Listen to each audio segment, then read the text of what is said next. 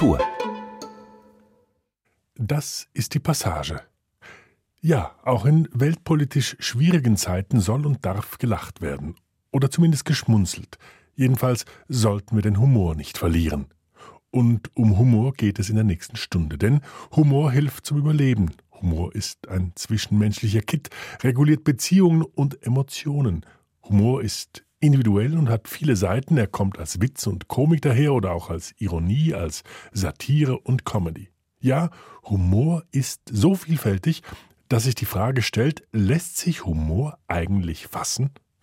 Florian Hauser hat sich auf die Pirsch begeben. Ich würde Sie schon gern noch warnen vorab. Nicht, dass Sie denken, das wird jetzt eine furchtbar lustige oder gar brüllend komische Sendung. Mitnichten. Mit Nichten und Neffen. Ja klar, so könnte das nun weitergehen, aber nein, eben nein. Humor ist eine ernste Sache. Praktisch alle mögen ihn. Fast alle. Ich hasse eigentlich Humor. Ich finde Humor absolut lächerlich. Also Humor ist eigentlich die Bewältigung des Überdrusses. Humor als Ventil, Bewältigung des Überdrosses. Manche brauchen das, andere nicht. Helmut Lachenmann ist das, einer der ganz großen Komponisten der zeitgenössischen Musik. Ein sehr ernsthafter Komponist, der einen Sinn für Heiterkeit hat, aber keinen für Humor. Was ist Humor? Ganz sicher eines, kompliziert. Mir scheint, es geht nicht ohne eine Definition des Komischen an sich. Wissen Sie, ich Heiner, darf diesen Satz noch zu Ende sagen. Ohne diese Einigung über die Auslegung der Grundbegriffe Ich glaube- ist weder Humor noch Satire in den Griff zu kriegen. Also, was ist Komik? Komik, Humor, Satire. Und das sind bei weitem noch nicht alle Begriffe, die sich da so tummeln. Witz, Ironie, Groteske, Parodie, Sarkasmus, Karikatur, Posse, Burleske, Farce, Travestie, Ulk, Narretei und Spott. Ein Blumenstrauß von Begriffen. Verwirrung? Ich finde schon. Nähern wir uns vielleicht langsam dem Phänomen, erstmal musikalisch.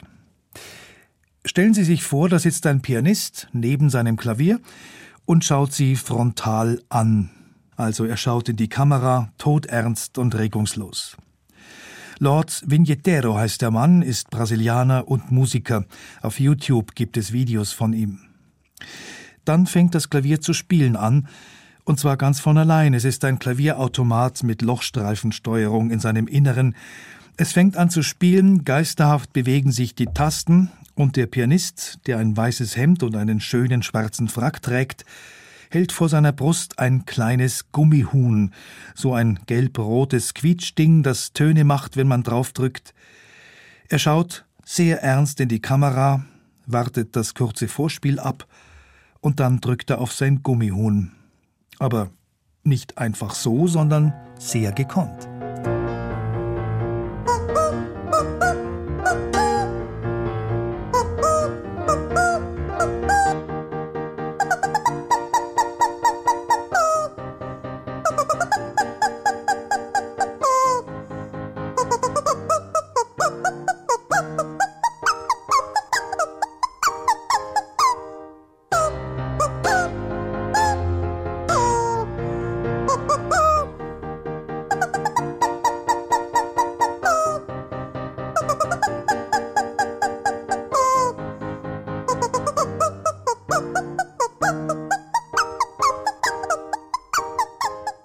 Soll das witzig sein? Irgendwie ja schon, weil auf ernsthafte Weise zwei vollkommen unterschiedliche Dinge zusammenkommen und unsere Erwartung brechen. Der Pianist verzieht keine Miene. Sein Gummihuhn singt Mozarts Rachearie.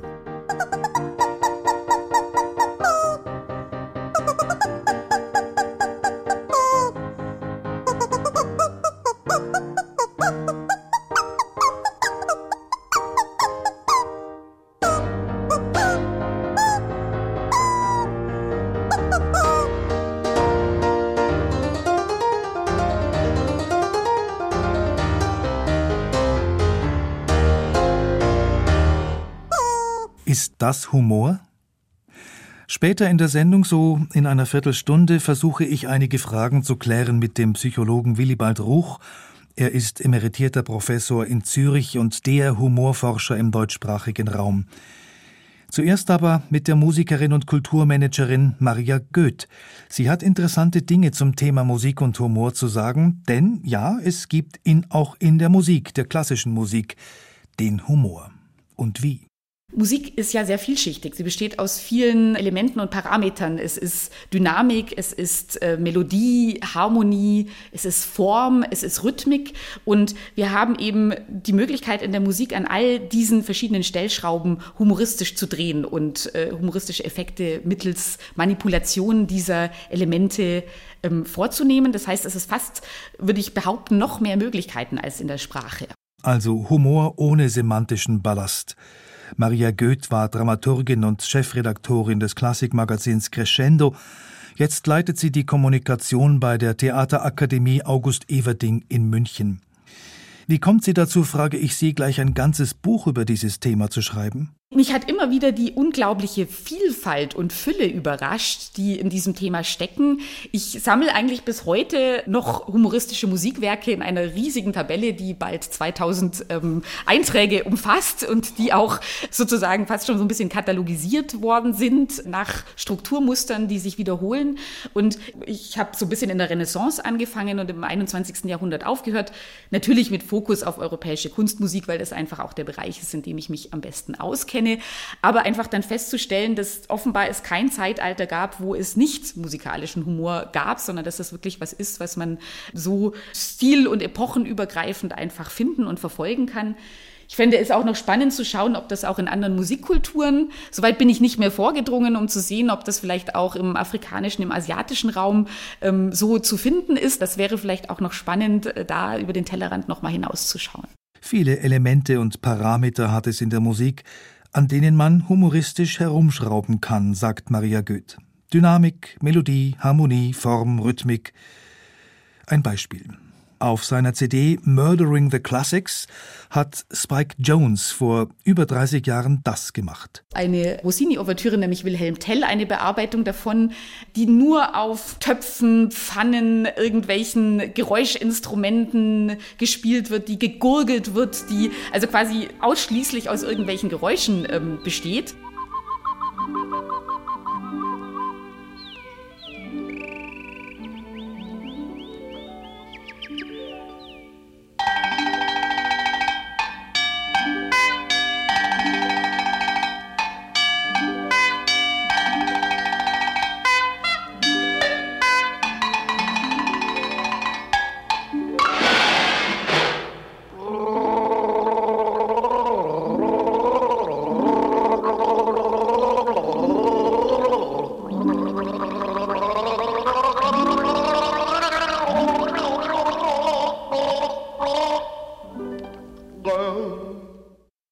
Das aber jetzt nicht einfach nur albern? Kommt auf mein persönliches Humorsetting an, ob ich es lustig finden kann, wenn er so krachend daherkommt. Kommt auch auf den Gewöhnungseffekt an, denn Überraschungen nutzen sich ab. Oder auch nicht. Was Joseph Haydn in seiner Sinfonie Nummer 90 gemacht hat, ist feiner als Spike Jones, feiner und zeitloser. Und das Publikum fällt auch heute noch drauf rein und man muss sagen, es gefällt ihm sogar.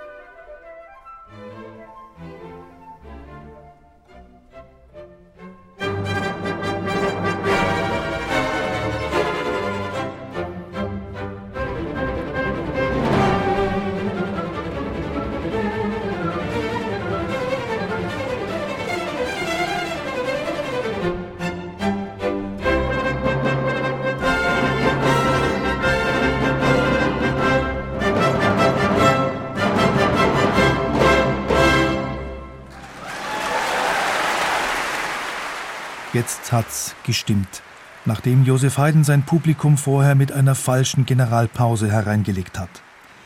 Haydn hat solche Scherze geliebt und der Fürst Esterhazy, bei dem er in Diensten war, wohl auch. Etwas Abwechslung bei den sonst so faden Hofkonzerten, wo die einzige Lustbarkeit war, den kleinen Insekten zuzuschauen, wie sie aus der Puderperücke des Menschen in der vorderen Reihe herauskrabbelten. Ja nun, ob er wirkt, der musikalische Humor, oder ob er sogar epochenübergreifend wirkt, kommt freilich auch auf den Kulturkreis an, in dem ich mich bewege. Ich würde sagen, dass es einfach bestimmte Strickmuster gibt, musikalischen Humor zu erzeugen, die wirklich epochen- und stilübergreifend sind. Man muss natürlich immer entsprechend abstrahieren. Man muss eigentlich immer den Satz beginnen, wenn zu einer bestimmten Zeit an einem bestimmten Ort.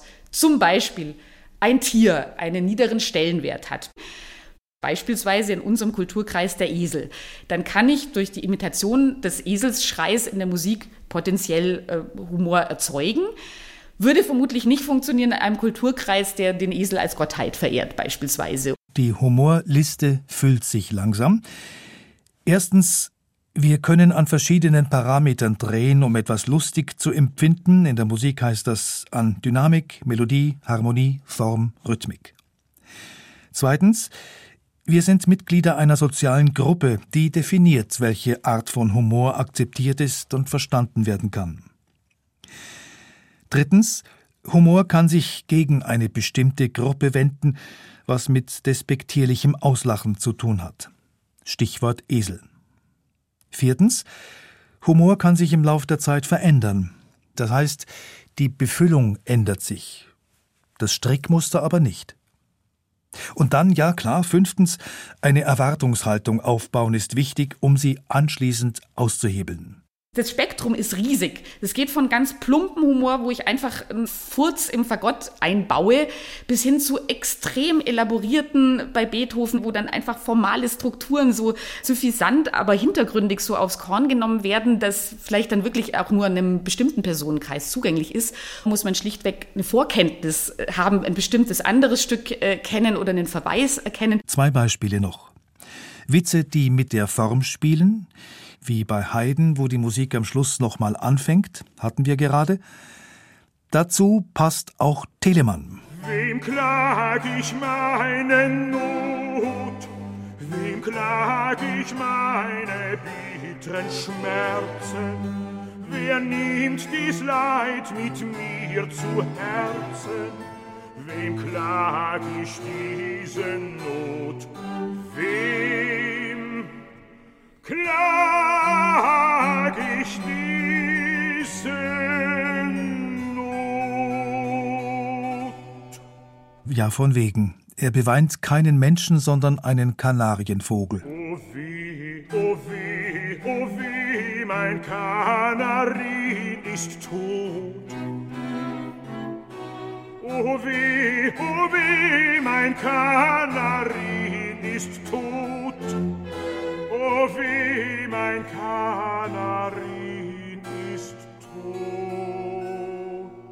Tiere, immer wieder gern genommen, hier von Georg Philipp Telemann.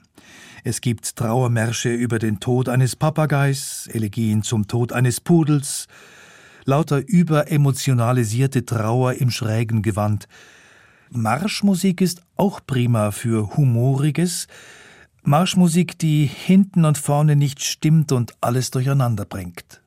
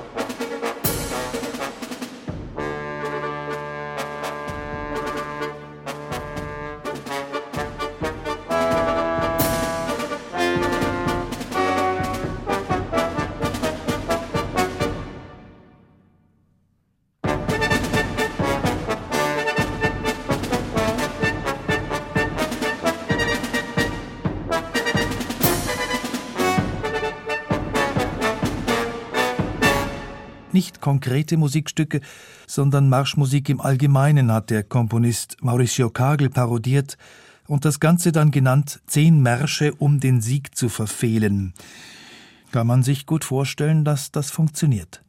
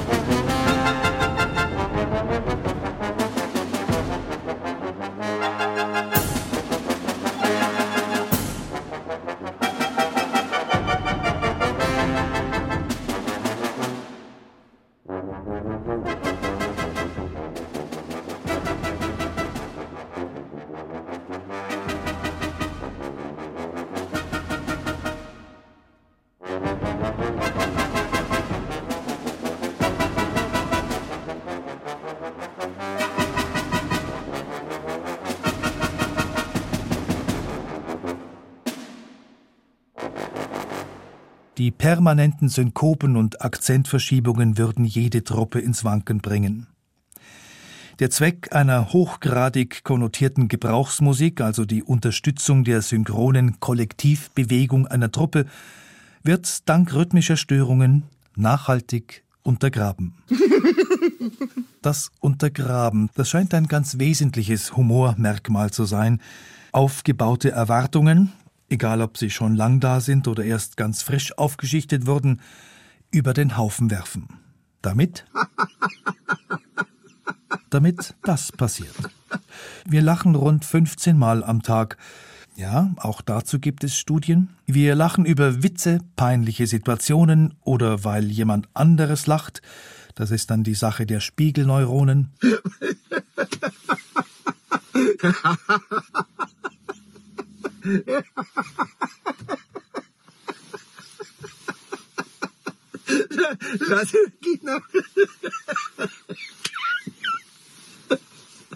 Beim Lachen macht der Körper Hochleistungssport.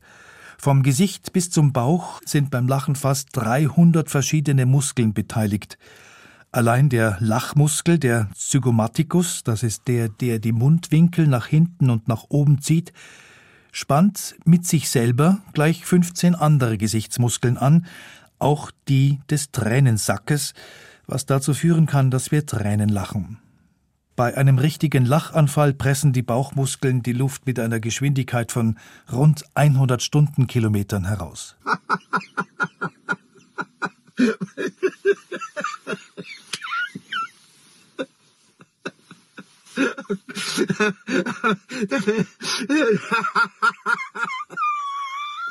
Atmung geht schneller, Lunge nimmt mehr Sauerstoff auf, Zwerchfell hüpft, Blut fließt schneller, Muskeln werden gut versorgt und entspannen sich, Stresshormone werden abgebaut oder aufgebaut.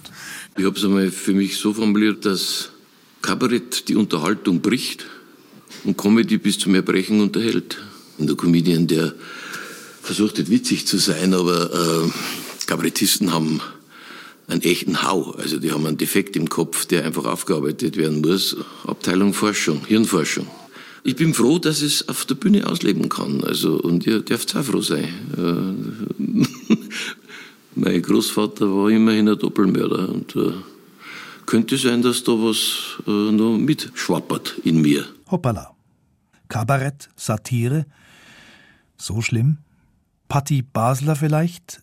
Meint was? nicht nur mit einem Karlauer oder einem Wortspiel eine Pointe zu generieren, sondern noch den doppelten Boden. Vielleicht eine andere Perspektive reinbringen, vielleicht ähm, das Ganze umdrehen und im Spiegel ähm, sich anschauen. Das ist für mich gute Satire. Also es muss irgendwo auch das Hirn bewegen und nicht direkt nur in den Magen, finde ich. So, und jetzt noch eine kleine Umfrage in einer nicht näher genannten Schweizer Stadt zum Thema Humor.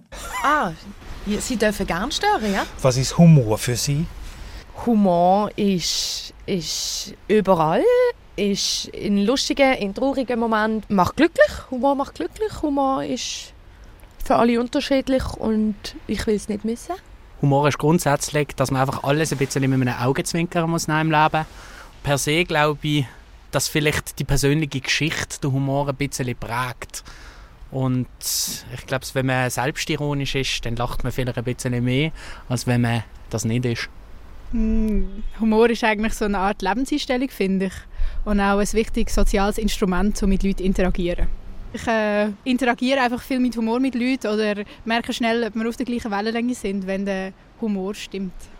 Ja, Humor ist für mich auch wichtig.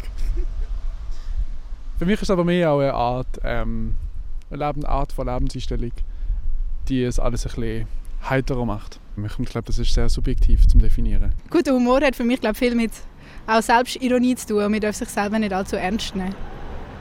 Ich glaube, grundsätzlich tendieren Frauen dazu, eher einen feineren Humor auszuleben im Vergleich zu Männern. Das kann man natürlich nicht klar so schubladisieren, aber ich denke schon, dass das immer noch so ist. Ich glaube, es gibt äh, eher Humor oder einen Witz von konservativen Leuten und dann eher Humor, der eher für offenere Leute ist. Ein weites Feld. Und es wird höchste Zeit für Hilfe vom Experten Willibald Ruch, emeritierter Psychologieprofessor in Zürich und der Humorkenner schlechthin. Er forscht seit vielen Jahren zum Thema. Im deutschsprachigen Raum hat Humor ja schon eine Sonderstellung, ist eigentlich was Tolles, eher fast was Tugendhaftes, während in Amerika Humor einfach als neutraler Überbegriff über alles verwendet wird. Und da kann man auch auf der Bananenschale ausrutschen oder jemanden auf bösartige Weise runtermachen. Das ist dann auch Humor. Und wie diese Begriffswelten ähm, doch zusammenhängen oder wie man das auflösen kann, das hat mich eigentlich fasziniert. Humor als Bewältigungsmechanismus, als Möglichkeit, mit den Widrigkeiten der Welt umzugehen, die Deppen neben uns heiter und gelassen ertragen zu können. Darüber haben schon Philosophen und Philosophinnen und Poeten geschrieben. Seit wann gibt's aber Forschung dazu? Der eigentliche Start der modernen Humorforschung war so 1970 rum. Das war die Zeit der kognitiven Wende. Und da haben sich Psychologen, eigentlich Psychologiestudenten in Amerika daran gemacht, so zu erklären, wie denn eigentlich Witze funktionieren. Das heißt, man hat es zu einem modernen, gut handhabbaren Forschungsgegenstand gemacht, hat aber den Blickwinkel sehr auf sagen wir, kognitive Prozesse eingeengt. Auf der Strecke bleiben dabei die verdrängten Impulse. Sigmund Freud winkt zornig um die Ecke. Und vieles andere bleibt auch auf der Strecke, wobei der Begriff Humor, die Gestaltung dieses Begriffes, ja viel früher passiert ist im deutschsprachigen Raum und auch im englischsprachigen, in der Ästhetik, war einfach das Komische wie das Tragische, das Schöne, das Harmonische, einfach ästhetische Kategorien. Und der Oberbegriff war praktisch das Komische. Das Komische, nicht der Humor, der ist nur eine Form, eine Ausprägung. Aber er wurde unheimlich wichtig und zum Sammelbegriff. Und er kann heute alles sein. Positiv, oder auch bösartig.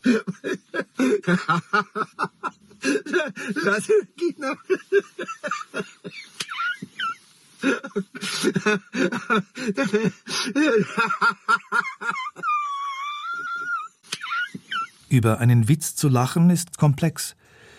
Der erzählte Witz gelangt zunächst über das Ohr ins Hörzentrum. Von da geht es weiter in das Zentrum für Sprachverständnis. Da wird er analysiert. Jetzt wird er von der linken in die rechte Hirnhälfte geschleust. Dabei wird abgeglichen, ob sich Emotion und Inhalt entsprechen.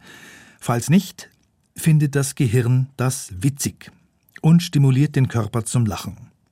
Für die vollbrachte Arbeit belohnt sich das Hirn schließlich selber mit der Ausschüttung von ein oder zwei Glückshormonen.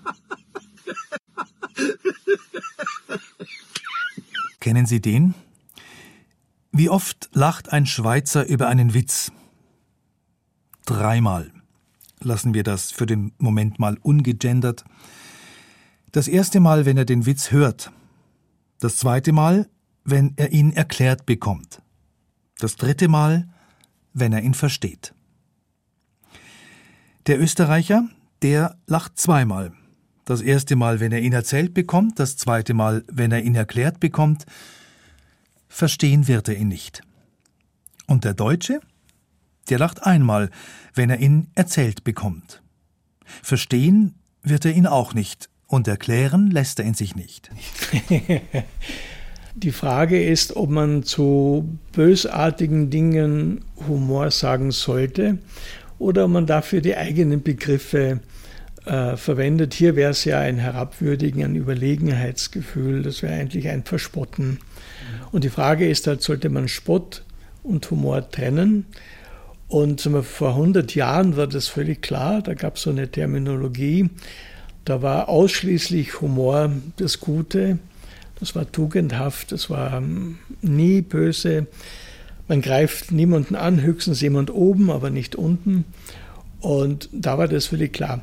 Das ist aber aufgeweicht und heute sagt man halt zu allem Humor mit der einzigen Konsequenz, dass man immer hinzufügen muss, ja, das ist gutmütiger Humor, nein, das ist bösartiger Humor. Das heißt, Humor, der Begriff verliert seine positive Konnotation, weil er praktisch alles sein kann. Well, quite frankly, Tommy is in trouble. He seems to take no interest in school life whatsoever. And it's weeks since any master has received any written work from him. Oh, dear me. Quite frankly, Mr. Perkins, if he wasn't dead, I'd have him expelled. Tommy's dead? Yes. He's lying up there in sick bay now, stiff as a board and bright green. One moment he's flying around like a paper kite, and the next moment he's completely immovable. And beginning to smell. How did he die? Well, is that important? Well, well, it's all got to do with the library. You see, we've had a lot of trouble recently with boys taking out library books without library cards. Your son was caught, and I administered a beating during which he died. You beat my son to death? Yes, yes, so it would seem. Please, I'm not used to being interrupted. Are you mad? I've been joking, Mr. Perkins. Pardon me, it's my strange academic sense of humor. Der englische Schauspieler Rowan Atkinson, noch bevor er Mr. Bean war. Aber jetzt mal nachgefragt, wie hat sich der Begriff Humor überhaupt entwickelt? Er ist ja zunächst mal nichts anderes gewesen als das Wort für Flüssigkeit. Humor, lateinisch. Sie werden es vielleicht noch aus der Schule kennen. Arid, trocken und humid, feucht. Willibald Ruch dazu? Dann kamen die Mediziner, die sagten, es gibt Körperflüssigkeiten, Blut, Galle, Schleim. Und deren Mischung bewirkt dann, wie ein Mensch so aussieht, welche Krankheiten er bekommt. Mischen heißt ja Temperare, das heißt, der Begriff Temperament kommt eigentlich aus der Zeit. Damals hatte man gedacht, dass ähm, eben alles eine Frage der Mischung oder Dominanz von einzelnen Körpersäften ist. Der Sanguiniker, der so fröhlich unbeschwert ist, der hat halt viel von dem Blut und der Phlegmatiker hat halt mehr von dem Schleim. Das war eigentlich eine kausale medizinische oder physiologische Theorie, die gar nichts über Psychologie ausgesagt hat. Aber im Laufe der Zeit hat man halt gemerkt, dass diese Idee mit den Körpersäften, das stimmt doch nicht so. Aber da hatten sich schon die vier Temperamente entwickelt gehabt, ne? die Phlegmatiker, Choleriker, Sanguiniker und Melancholiker, genau. Und um das rum hat sich so eine Art Anthropologie gestaltet. Man hat plötzlich gemerkt, die Sanguiniker, die sind die, die viel lachen und häufig lustig sind, häufig ähm, auch bewegter sind und mehr tun.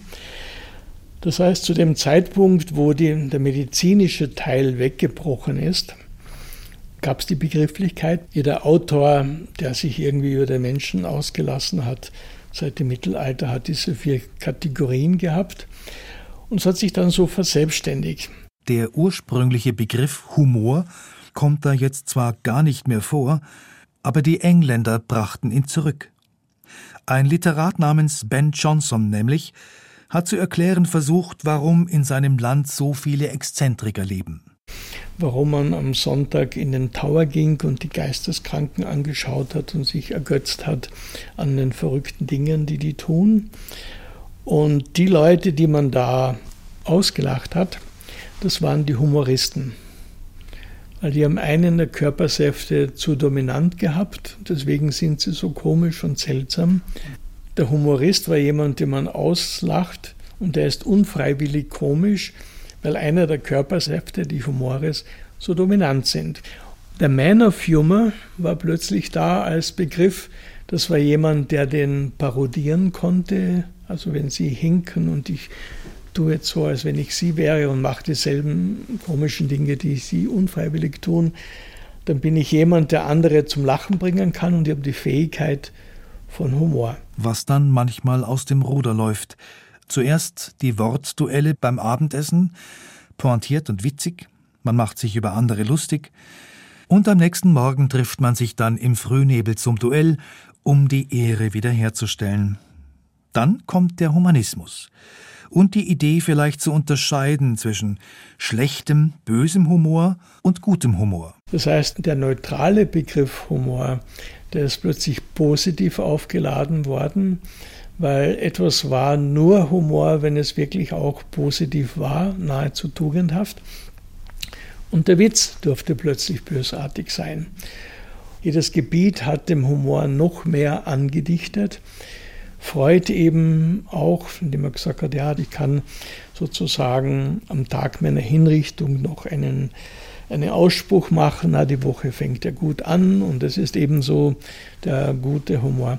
Naja, und so hat sich das halt entwickelt, dass Humor ein äußerst positiv aufgeladener Begriff ist sodass wenn ich ein Land beleidigen möchte oder eine Stadt oder eine Person, also das Schlimmste, was ich sagen kann, ist halt, die hat keinen Humor.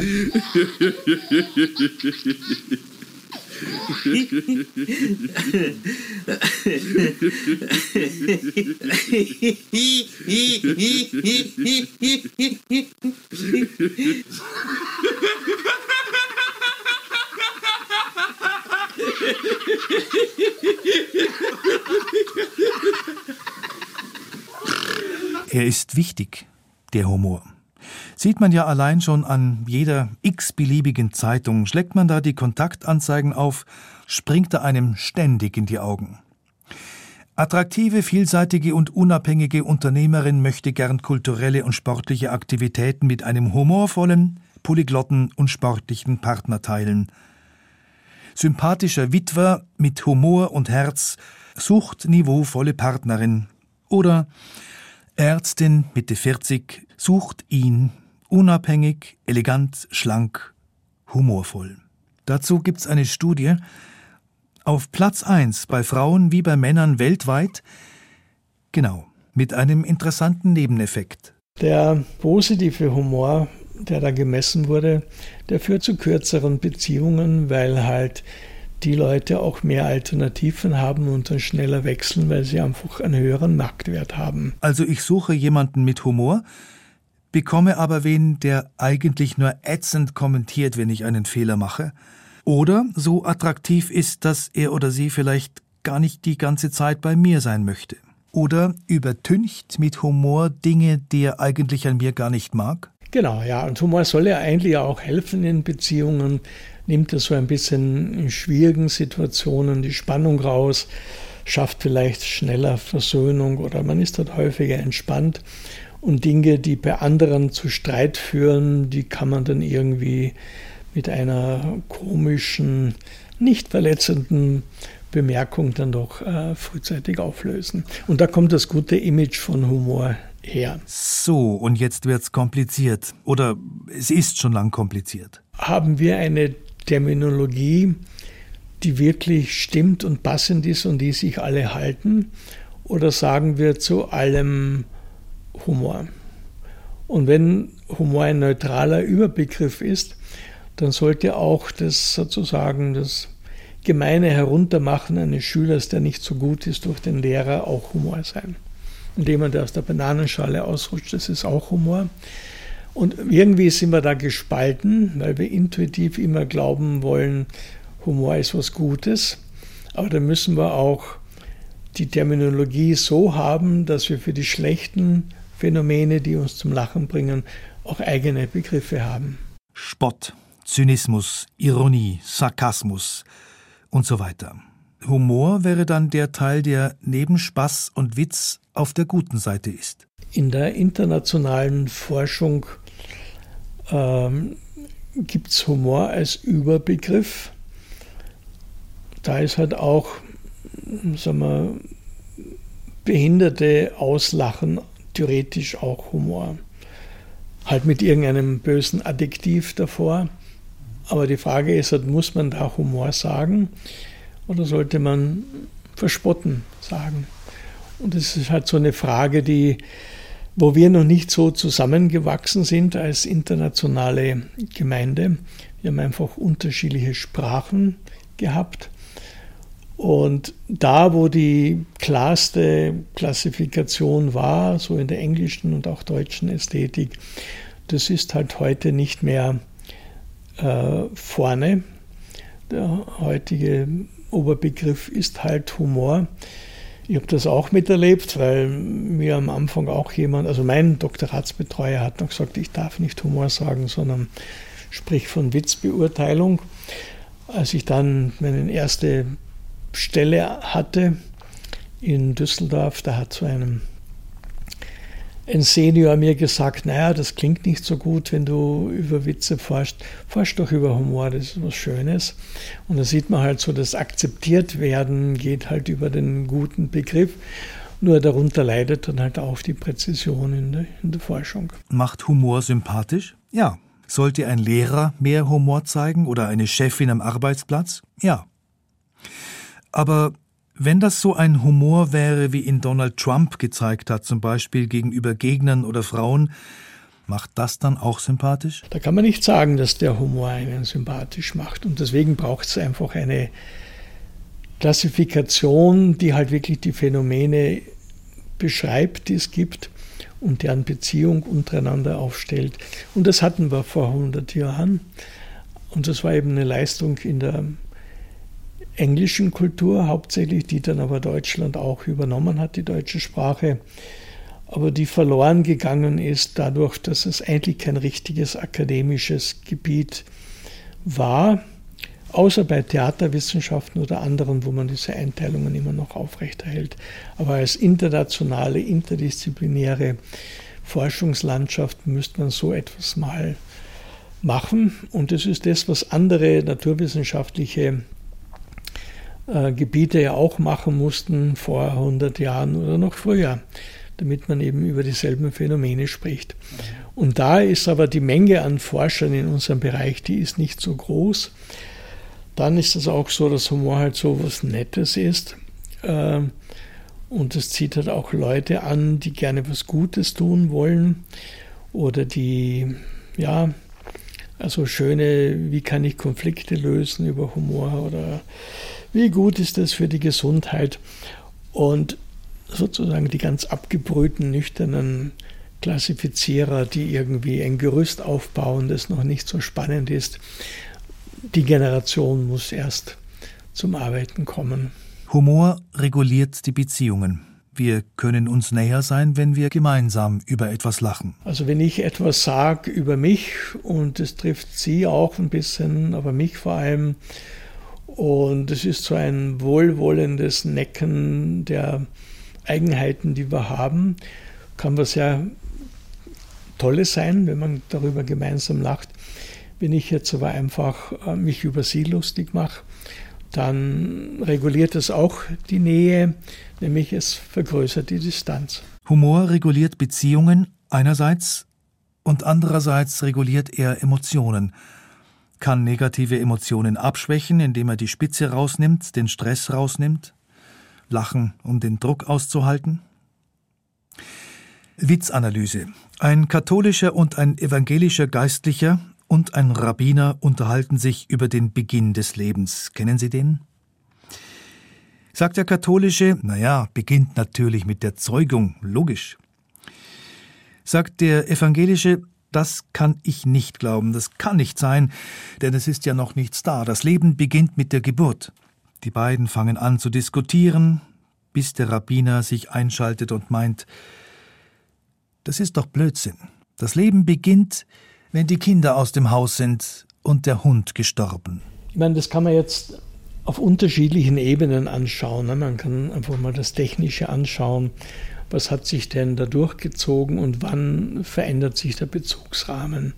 Also bei den ersten beiden geht es ja wirklich um den Zeitpunkt, ab wann das Leben des Erzeugten beginnt. Und das dritte ist dann ja doch der Wechsel zu, naja, eigentlich leben, gut leben kann ich, wenn das Kind wieder außer Haus ist. Das ist ja eigentlich ein Mechanismus, der bei vielen Witzen drinnen ist, eben das Überraschende. Der Bezugsrahmen wird verändert, es wird eine Erwartung aufgebaut, die wird enttäuscht. Ich musste aber dennoch verstehen können, also nur inkongruent ist noch nichts lustig, aber Inkonkurrenz in einem sicheren Kontext. Es beginnt zum Beispiel bei Spielen, das Kleinkind das Kuckuckspiel oder man wirft ein Baby in die Höhe und fängt das auf. Also es gibt viele Dinge, die aufregend sind. Die könnten ängstigend sein, aber wenn der Kontext sehr sicher ist, dann ist das lustig. Und das zieht sich eigentlich auch später noch durch. Und oft ist es halt einfach die Auflösbarkeit. Bei ganz trivialen Witzen ist es dann halt, ich weiß, dass die Blondine in Witzen zumindest äh, nicht so intelligent ist und der Schotte ist äh, meistens geizig oder ein Trunkenpold. Also wir haben halt so die Stereotypien. Die stabilisieren dann halt auch mein Wissen über die Welt. Leute, die gerne zum Schwarz-Weiß-Denken neigen oder die gerne die Welt einfach und klar haben wollen, die mögen halt Witze, die völlig auflösbar sind. Also jemand macht etwas, weil er so und so ist in Witzen. Und eben es gibt andere Arten von Humor, wo man eher das nicht aufgelöste schätzen lernt. Aber bei diesem jüdischen Witz ist es natürlich vorhin so gewesen. Nur man kann halt auch schauen, was ist denn da das, was uns fasziniert. Und da stecken ja oft ja so Lebensweisheiten drinnen. Also eigentlich äh, ja Humor oder Witz ist ja nahe an Weisheit. Also, was ich, jemand, der halt immer hadert mit seinem Schicksal und irgendwie nie klappt was und er wirft dann immer der höheren Gewalt vor, dass er so benachteiligt wird, bis dann so eine Stimme kommt von oben. Also Moische, kauf dir endlich eine Lotterie Lotteriekarte, gib mir eine Chance, sonst kann ich dir nicht helfen, ne, wenn du immer nur von mir abhängig bist. Also auch so eine Lebensweisheit eigentlich, die kolportiert wird in so einem Witz. Lustigerweise ist oft bei Witzen die Dreierkonstellation da, zwecks Regel. Wenn einem Menschen was passiert, ist das erst Zufall. Beim zweiten Mal erkenne ich ein Muster und dann kann das beim dritten Mal gebrochen werden, wie im Märchen auch. Warum bleibt uns eigentlich manchmal das Lachen im Hals stecken? Hängt vom Hals ab. Also wir verarbeiten ja Informationen manche schnell und manche langsamer. Also es gibt ja teuflisch gute Witze, die einfach, wo man gleich loslachen anfängt, weil die einfach originell sind und eine halbe Sekunde später merkt man, ist aber eigentlich böse. Und äh, ich habe das bei ethnischen Witzen öfters gesehen. Äh, als ich damals in Deutschland war, gab es viele Türkenwitze damals, die waren, muss man sagen, teilweise trivial dumm, aber teilweise sehr originell, dass man eigentlich bewundert, welche Energie da reingeflossen ist, so ein schönes Gebäude da zu zimmern, das mich täuscht und dann doch überrascht und dann verstehe ich es. Aber wenn man auf einer anderen Ebene auch schaut, äh, darf ich darüber lachen? Ist es gut, darüber zu lachen? Wie geht es den Personen, die anwesend sind oder nicht anwesend sind oder stellvertretend da sind. Und da kommt halt auch so eine Hemmung dazu. Und ich denke, das ist so ein Zeitpunkt, wo man der Witz im, das Lachen im Hals stecken bleibt. Manchmal bleibt es auch gerade nicht stecken, sondern kommt kollektiv schadenfreudig heraus, wenn anderen was passiert. Das ist das hysterische Lachen, wenn jemandem ein Ungeschick passiert. Was Schlimmes, aber nichts Lebensbedrohliches, über das man selber erschrickt. Überhaupt, die Schadenfreude ist ein seltsames Feld. Der Wolf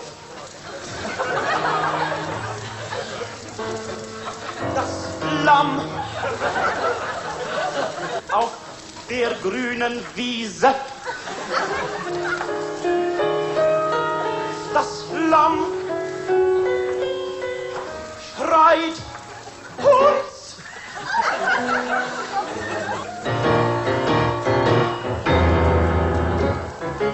Der Wolf, das Lamm, Hurz. Hurz. Der Komiker H.P. Kerkeling hat vor Jahren ein Publikum, entschuldigen Sie das Wort, verarscht, indem er mit angeklebtem Bart bei einem zeitgenössischen Liederabend auftrat und vermeintliche Kunst präsentierte. Also er deklamierte, ein Kollege saß am Klavier und dann das. Der Wolf, das Lamm auf der grünen Wiese, das Lamm schreit Hurz. Der Wolf, das Lamm, Hurz. In der anschließenden Publikumsdiskussion bemühen sich die Leute im Publikum um eine ernsthafte Interpretation des Werkes. Das Ganze hat Kerkeling dann aber in einer Fernsehshow vorgeführt und das Fernsehpublikum konnte sich prächtig über das Liederpublikum lustig machen. können gerne etwas fragen. Also ich würde sagen, dass diese Art der Interpretation sehr gewöhnungsbedürftig sein dürfte. Ich habe sowas in der Art noch nicht gesehen und auch nicht gehört. Äh, Haben Sie posi positive... Kann ich noch nicht beurteilen. Ist die ganze Oper so in dieser Erzählform geschrieben, oder? Äh, es ist ein Versuch von Seba Bröske, das mit vier Stimmen zu machen, ohne Inszenierung, nur gesungen. Und kommen noch mehr Tiere vor als da habe? Da kommen noch einige Tiere, aber es geht, äh, ich glaube, Sie haben das Werk äh, da missverstanden ein bisschen, weil es geht weniger um Tiere als Bezug zu Menschen, das ist wie, äh, wie Fabel. Das sind ja nun zwei verschiedene Dinge noch. Eine Fabel, eine traditionelle Fabel zumindest, hat ja auch immer eine Intention. Wolf und Lamm, das hat ja eine lange Geschichte, dieser Kampf. Und in diesem Thema Wolf und Lamm liegt ja auch immer die Vision einer möglichen Versöhnung. Es ist das ursprüngliche Gefühl, das wir in uns tragen, ist der Kampf. Und das will er sagen. Warum sich die Leute da im Fernsehen über andere Leute lustig machen? Aus Erleichterung, dass ihnen das nicht selber passiert ist. Es gibt so ein paar Tricks, wie man die Leute besser zum Lachen bringt. Eines ist halt so die Anonymität. Also wenn man das Licht runterdreht und dann irgendwas sagt, was vielleicht nicht so ganz koscher ist, dann haben die Leute kein Problem darüber zu lachen. Wenn das Licht an wäre und man sieht, wer daneben gerade gelacht hat, dann äh, sinkt es zum Beispiel die Freudigkeit über etwas zu lachen. Das Anstecken ist natürlich auch da äh, ein Faktor, je mehr da sind und einer fängt an zu lachen, desto eher sinkt bei mir die Schwelle oder ich werde einfach mitgerissen. Und das andere Phänomen der Anonymität im Netz, in den Social Media. Da könnte man auch fast meinen, das ist so der neue Pausenhof des unterirdischen Humors. Richtig, ja, der anonyme Pausenhof, wo man praktisch davon kommt mit allem, was man tut, weil man eh einen gefakten Namen hat und dann kann man böse sein, wie man nur möchte, ja. Das ist erstaunlich.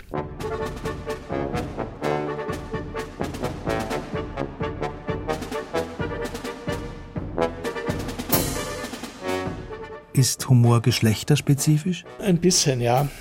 Wobei ich mich da zurückhalten muss.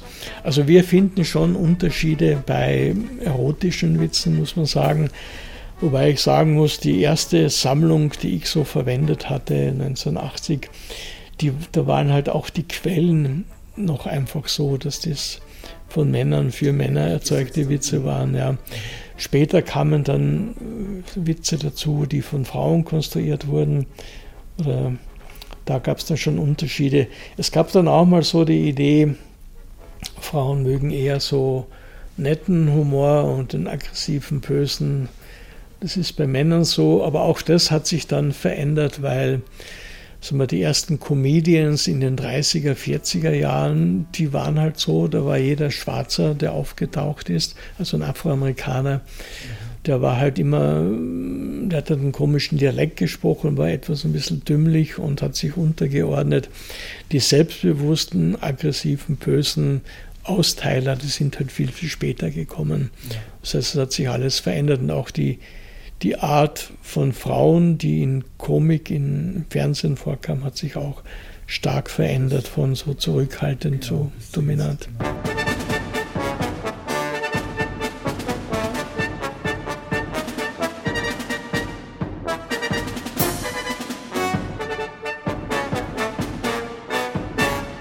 Zeitungsschlagzeilen. Zwölf von acht Menschen sind von Mathematik überfordert. Auto fährt nach Kollision mit E-Bike davon.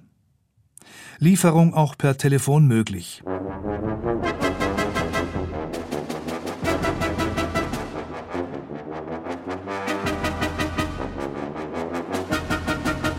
Wie soll es weitergehen mit der Forschung am Humor?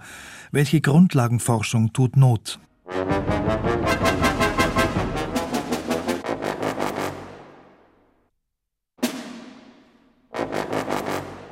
Also wir müssen mehr Disziplinen mit einbeziehen. Also uns fehlt Wissen zu Gesundheitseffekten von Humor. Da müssten halt auch Physiologen, Mediziner Interesse daran entwickeln. Dann in der Psychologie müssten wir mehr Interesse an Aufbauarbeit haben. Also wenn man denkt zum Beispiel, die Intelligenzforschung hat über 100 Jahre oder 80 Jahre gebraucht, um mal zu definieren, welche Arten von Intelligenz es gibt. Und es entstehen jetzt noch Tests, die neue Aspekte messen, die es vorher nicht gegeben hat. Wir glauben, dass wir das mit ein paar alten Theorien aus dem 19. Jahrhundert oder mit einer einfachen Studie in einem Land gemacht gleich lösen können. Und de facto ist der Stand so, dass wir praktisch diese mühsame Aufbauarbeit eigentlich umgehen wollen, damit wir möglichst schnell zu schönen, griffigen äh, Ergebnissen kommen. Und es wird halt wenig belohnt oder sagen wir so, diese trockene Arbeit, die wird nicht so gemacht, weil die meisten Themen von Artikeln, die eingereicht werden, die versuchen halt Probleme der Welt zu lösen mit Humor.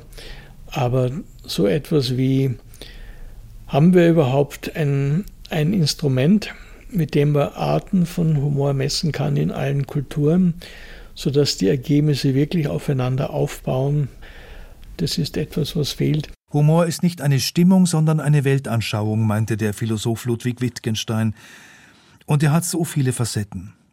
Komik, Witz, Ironie, Groteske, Parodie, Sarkasmus, Karikatur, Schwank, Posse, Burleske, Farce und so weiter. Frage an den Experten Willibald Ruch. Können Sie uns mit einem Satz sagen, was Humor ist? Wenn man durch eine komische Wendung dem Ganzen noch was Lustiges abgewinnen kann.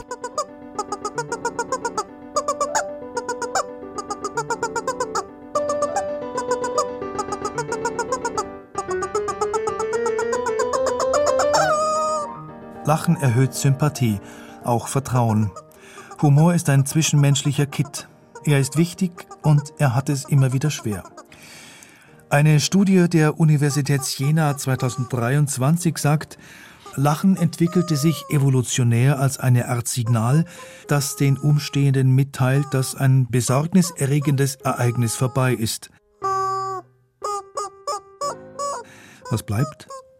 Fragen bleiben, die wir alle selber für uns beantworten müssen. Welche Rolle hat Humor in diesen krisengeschüttelten Zeiten? Worüber darf man Witze machen, worüber nicht? Gibt es Grenzen des Humors? Lässt er sich überhaupt eingrenzen? Rund 15 Mal am Tag lachen wir.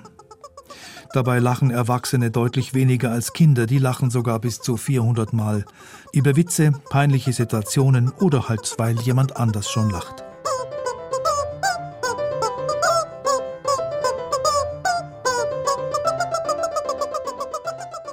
Ich glaube, dass der Begriff Humor jetzt hinreichend geklärt ist. Gönnen Sie sich mal wieder einen Witz. Loriot, wie würden Sie die Begriffe Komik und Humor definieren? Ich bin dafür. Muss aber nicht sein.